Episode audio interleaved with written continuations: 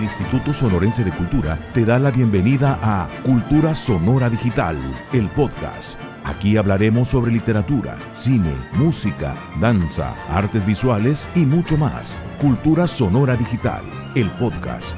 Iniciamos. Rastrojos. Dícese de lo que queda en el campo luego de levantar la cosecha. Esta es una reseña sobre un texto dramático. El título, una metáfora. El contenido, descripción real y fantasiosa. Obra dramática de Roberto Corella. Rastrojos.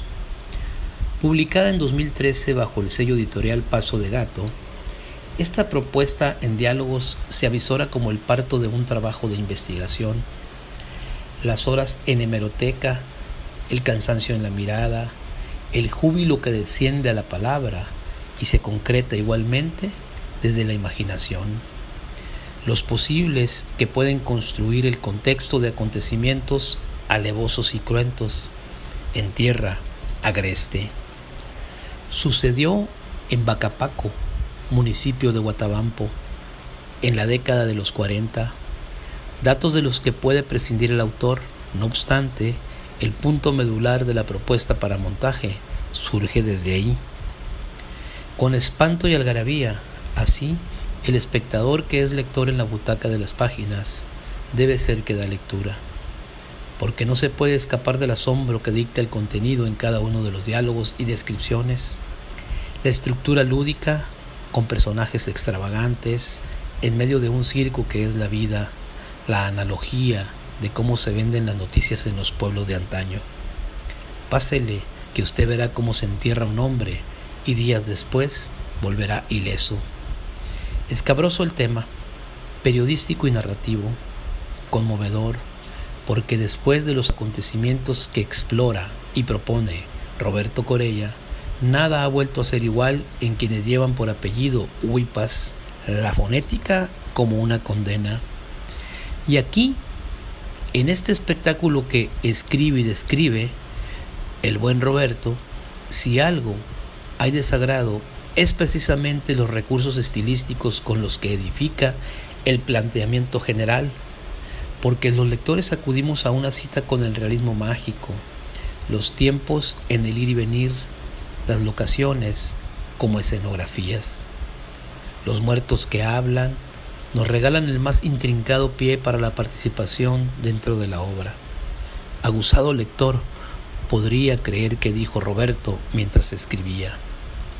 La libertad en las interacciones de los personajes, los muertos que tienen voz, el cuerpo desollado que también habla, un pene y los testículos, el policía que es un payaso, el llanto y el dolor de la madre por el hijo muerto, por el hijo vivo, condenado al paredón. ¿Cómo se hace para escribir lo mayormente posible de un tema, manteniendo la verosimilitud?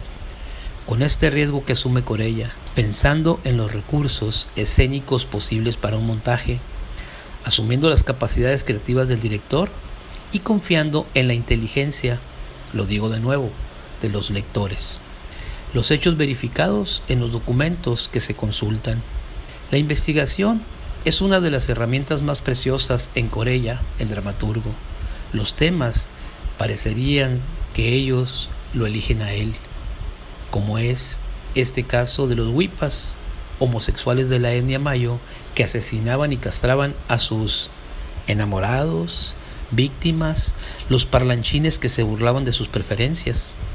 ¿En qué momento se toma la licencia un escritor de indagar y decir la vida de los otros? Me pregunto, ¿existe la reflexión, el respeto, la compasión por los que aún viven?